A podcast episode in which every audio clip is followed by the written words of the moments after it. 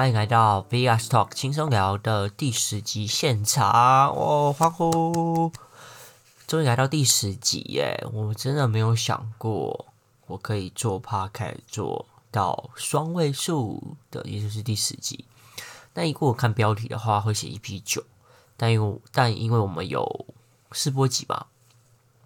好，差点忘了，我也要报时一下。现在时间是二零二一年的四月十八。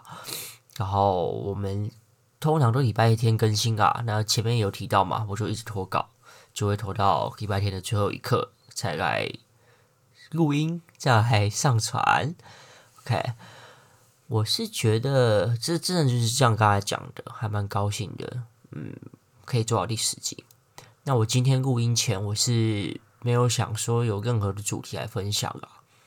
啊，我之前想说我要来录反物质。那因为我还没有做完功课，所以就特要讲这种比较硬核的东西，就必须要多花一点时间。所以可能下一次吧，或是之后有没有机会，就再来做吧。那今天的模式就会是想到什么就讲什么，就当做跟你们聊聊天。虽然我也不确定你们是谁，啊，就是聊个天这样子。好。我今天其实有有有想过一个主题啦，就是说，哎，如果就是这波疫情结束之后，我自己会最想要做什么？我觉得我真的就会，应该跟大部分人都差不多，会想要出去。哎，呃，也不是说出国去玩，而是就是之前我就一直想说我要去南美洲，不管是秘鲁的那个叫叫什么古文明马丘比丘。或是去复活节岛，我就很想要亲自的去走走看这两个景点。那不会，绝对不可能会是采取跟旅行团的方式过去。一来，第一方面是因为自由行下资讯都很发达了嘛，所以其实你只要做好功课，然后机票自己买买，其实都是可以很顺利的抵达的。另外一点就是旅行社给的限制实在太多了。你固定的、固定的出团时间，然后还要配合团体一起行动啊！我这个人就是比较孤僻啊，我就不喜欢不喜欢跟人家人挤人，或是就是去一些有的没的地方。所以呢，不可能就在想这个议题啦。那另外一个，除了我就是很想要去那个古文明之外，我觉得另外一个吸引我的点是我想要去亚马逊流域。去找那些古老的部部族，大家应该会有听过，就是死藤水这个这个东西。这个东西是简单来说，就是你喝下去之后，你可能会可以跟一些灵界的朋友沟通，或是你可以感知到一些呃你原本感知不到的事情也好，或是一些画面也好。这坦白讲，我是蛮想要去去尝试这一个的，因为如果有机会能够。体验跟现在完全不同的东西的话，我觉得会非常值得。诶，虽然好像很多人会说，诶，这个死藤水是不是就是一个骗局？它里面可能就加了一些迷幻药啊，可以让你产生幻觉啊。但我看了还蛮多人在分享的的影片也好，文章也好，他们都他们说的个说他们喝下去的反应。我觉得都是算是蛮真实的，他们是很真实的，去刻画说，诶，他一开始可能是没感觉，亦或者就是喝下去之后，他可能开始晕眩啊，然后就看到一些呃神灵的画面啊，也不一定。那我会特别想要去，也有另外一个原因是，诶，我有认亲自认识的学弟，他有在 Facebook 泼文说他去了那些萨满的部族啊，然后喝了死藤水。他有后他的心得，就是让我你知道，我非常的想要去尝试，因为我如果能看到一些灵界的东西，我觉得是非常非常有趣诶，而且我觉得我是相对比较不害怕这些东西的。那举例来说好了，我今天就是在在一个房间嘛，然后旁边有旁边有浴室，然后我们浴室里面是有放一个感应的灯。感应的灯就是说，啊，如果你有物体经过，人经过，它就会自动感应到，它就会亮。啊，我就在房间那边坐着，那浴室就是没有人，然后我不知道为什么哎，它突然灯就亮了，嗯，我就觉得很奇怪，我就看了浴室，然后反正它就是亮嘛，看了大概一分钟之后，那个灯就灭了，我想说啊，这是怎么一回事？其实其实也没有这么一回事，其实也没有发生什么事啊，就是那个灯就是一分钟会灭掉嘛，但我就想说，哎，是不是有东西飘过去啊？或是真的有一些什么啊、呃、外在的朋友经过了，那灯就感应到了，它就亮了，也不一定。但我当下的心情，我是觉得没有很担心或害怕，但也没有觉得说，哎，绝对不会有问题，我要去查看怎么样的。我就是坐在那边看着那个浴室的门口，想说到底是谁经过，怎么那么的有趣。这也是这也是证明了，就是说，哎，为为什么我很想要去尝试看看死藤水这件事情啊？因为其实我我也不知道，从小到大，好了，好像就跟就跟就跟我妈妈，就从小看一些灵异的节目。虽然台湾的灵异节目大多，我说大多啊，但这个好像也没有，好像有部分是证实过的，就大多都是造假的嘛，就是让呃主持人啊过去一些荒荒芜的地方，然后。可能就装作一些惊吓反应，就拍完一集就回来了。所以我就是从小看这些东西长大，那自然而然的就也会觉得好像没有那么有距离感。因为看这些节目，他就会讲说，呃，可能呃，你你你会遇到这些不幸的事情，或是你会被一些外在的朋友缠上，可能是因为你家的呃。房子啊，就是路冲啊，或者说跟风水有关的，或是你家的祖坟，就是可能有失修了、漏水、渗水，或是就是呃，就是可能下雨，然后之前是埋在地下的嘛，它可能就有一部分就已经被掏空之类的。但祖坟可能有一些影响，就会影响到家里的男主人或女主人，所以我从小就是听这些所谓的风水老师。提的这些风水概念，所以我就其实就是听过蛮多，然后甚至就像是什么泰国什么下蛊啊那种的也是有听过，我就觉得这其实就会对我后来，也就是现在还蛮大的影响，就会影响我想要去知道，哎，这些东西实际可实际原因是什么，或是这世界上真的有存在另外一个世界吗？好了，我讲那么多，其实就是想说。我想要出去自己去背包客玩一下啦，那可能会抓个什么一两个月，就是实际的去好好探探访一下南美洲那地的风风情吧。但因为南美洲好像大部分除了巴西之外都是讲西班牙文嘛，所以感觉需要练一下，因为好像有些南美的国家是不太能用英文沟通的，所以还是要练个西班牙文吧。好，另外一个议题，我刚才突然想到，我今天看到那个《世纪帝国》，它要出第四嘞，我真的没有想过它会再出第四第四代，因为我之前玩《世纪》，我跟大部分人不一样啊，我不是玩《世纪二》，我是玩《世纪三》。那个时候，我记得《世纪三》出的时候是我国中的时候，两千零几年的时候吧，那时候看到这种。回合制策略的游戏就觉得非常有趣，所以我那时候世纪三还特别存钱买了典藏版。那典藏版顾名思义，里面就会有游戏光碟，就 OK，还有呃原声带跟一些周边。但里面有一本画册，我现在印象非常深刻哦。它画册有一页就画了世纪一二三四五的插画。那一二三是确定的东西嘛？那四跟五，它是画未来，他们可能工作室委婉，他们会想要做成什么样的感觉。所以我那时候就玩完世纪三，我就还蛮期待的，想要看看说，哎、他们会不会出，真的会出四或五？因为我记得他们的世纪四。它是出一个现代二战时期的那种，就是现代化战机械化步兵的那种感觉，是拿机枪啊，然后穿迷彩服、戴钢盔的。它都画在第四个哦。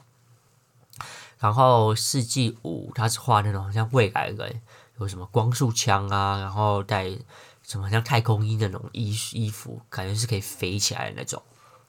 所以我印象非常深刻，我很期待他出四跟五。那这是好像是上前几天还是上个礼拜给的情报，说今年的九月、十月会出世纪四，但世纪四它的角色，也就是跟世纪三跟世纪二差不多，诶，好像是有蒙古吧，好像还有什么不丹什么的，就说还是古代的的的一些国家，它也没有像它画册上面说的是机械化步兵的时代，所以呢。如果他设计师真的出了，我可能就会拿那个画册出来拍个照哦，寄信过去问问看委婉，说你们这个画册是假规划是这样，就就是等于跟他跟他稍微好玩一下，跟他讲跟他玩一下这样子。好哦，这是我今天看到我觉得非常振奋的一个新闻。另外，我觉得可以跟大家可以再跟大家分享一下，我平常做这个 podcast 啊。就是我其实没有特别的去说什么，我要剪很完美的过程，比如说呃，可能这段话讲讲错，我要把它剪掉，再重录一次，我其实就没有诶，主要也是因为我每次都是星期天晚上才录，啊录完我就想说赶快把它上一上，我也不想要再多花时间去做一些细部的剪辑啦，因为隔天还要上班嘛，就其实已经非常累了。那我的做法比较会是，我录完之后，呃，会把一些可能比较大的噪音的地方，我把它先把它剪掉嘛，然后做声音的一些音频音质上的调整，然后都是一键自动化啦。那因为我之前就有调过相对相同的参数数值，那我就是一次把它全部调完，我觉得就就好了。所以其实录完。再加剪跟呃，最后输出上传到三六零的平台，其实大概就花三四十分钟吧，所以每次才能那么快的把它弄完再上传。那我觉得做了十集到现在，应该算是有给自己一个交代了。那我也不是说，哎，我就这样结束了。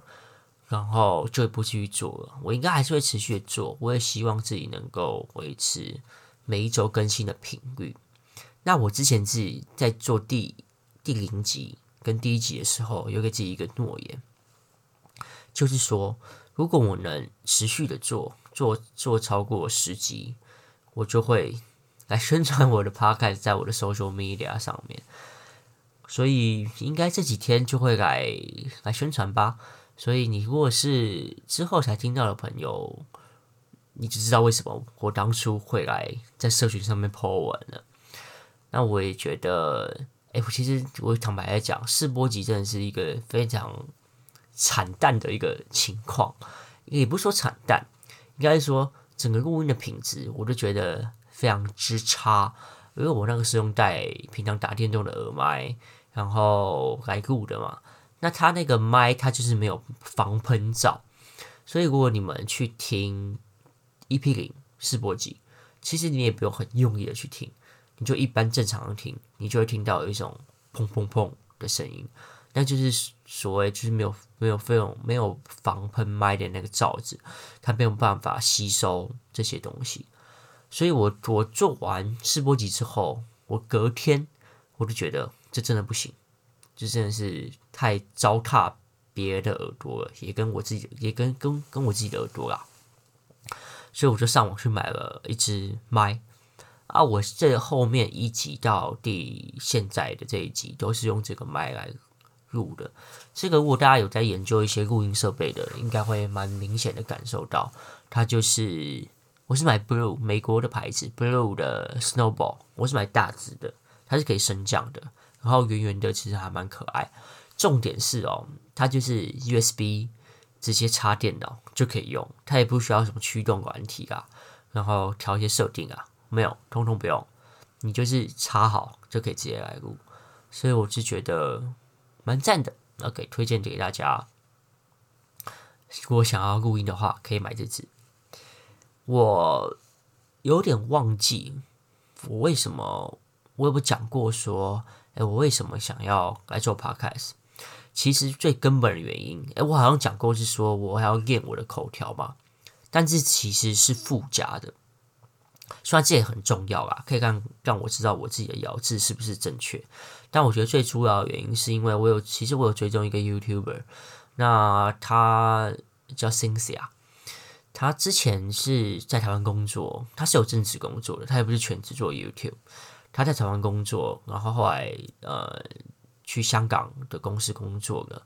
我觉得她很独立耶，她是一个女生，但她有原本既有的工作之外呢，她还要在自己做自己的 YouTube 频道上传影片。但我那时候做 EP 零的那一天的当下，我就看到她居然也出个 Podcast，我就非常的震惊，非常的冲击，你知道吗？因为当你一个正职有正职工作的上班族，已经很没有时间了，而且是一个人在外地工作，然后还有还会花时间来做 YouTube 影片加剪辑之外呢，他又抽空做了他自己的 Podcast。我真的觉得，呃，人人说自己没时间做，都只是一个理由跟借口啊，只看你有没有心想要去做。所以我看到他有 podcast 的当下，我真的是冲击一百万倍，我就马上开始研究说，哎，自己一个人你要怎么做？所以才有世博集的产生。那世博集那时候我就花了比较多时间做前置工作，然后也参考他的 podcast 的这个 flow，然后跟他是怎么来经营的感觉。所以我才我受他影响蛮多，所以我才会想把 podcast 定调成一个，就是跟大家聊天，呃，分享一些我对事情看法的一个 podcast，而不是主要有一个明确的主题说，呃，我是想我就是想要做天文宇宙相关类的东西，因为我会觉得它实在是它它比较相对比较线索一点，那我想要把这个 podcast 当做就是呃聊聊天。大家可以轻松听，也不用有任何学习压力的心情在的一个状态吧。所以他他影响我其实蛮大的。另外一个就是 Facebook 上面的好友，我也突然看到他在做 Podcast，我就想说哇，真的是 Podcast 大爆炸，二零二零大爆炸时代。也就是因为有他们两位的 Podcast 宣传，他们 Podcast 的的。不管是贴文也好，或是我无意间看到也好，我觉得它就某种程度上影响了我想要做这件事情的意图吧。虽然我之前就想要做，但就是没有办法下定决心，实际动起身来去做。所以呢，我很感谢他们。那 Facebook 好友我就不讲了啦，我怕怕他害羞哦。所以跟大家实际之后跟大家讲一下真正的原因了。如果大家有兴趣的话，可以去听呃 Cynthia 他的 Podcast 跟看他的 YouTube 频道。那我会再把他的相关资讯放在那个说明里面。有兴趣的话，可以去听一下。我很佩服他。OK，那我们今天第十集就差不多这样子啦，因为我有点没有什么话题好讲了啊，所以呢就先讲啦。大家晚安喽。拜拜。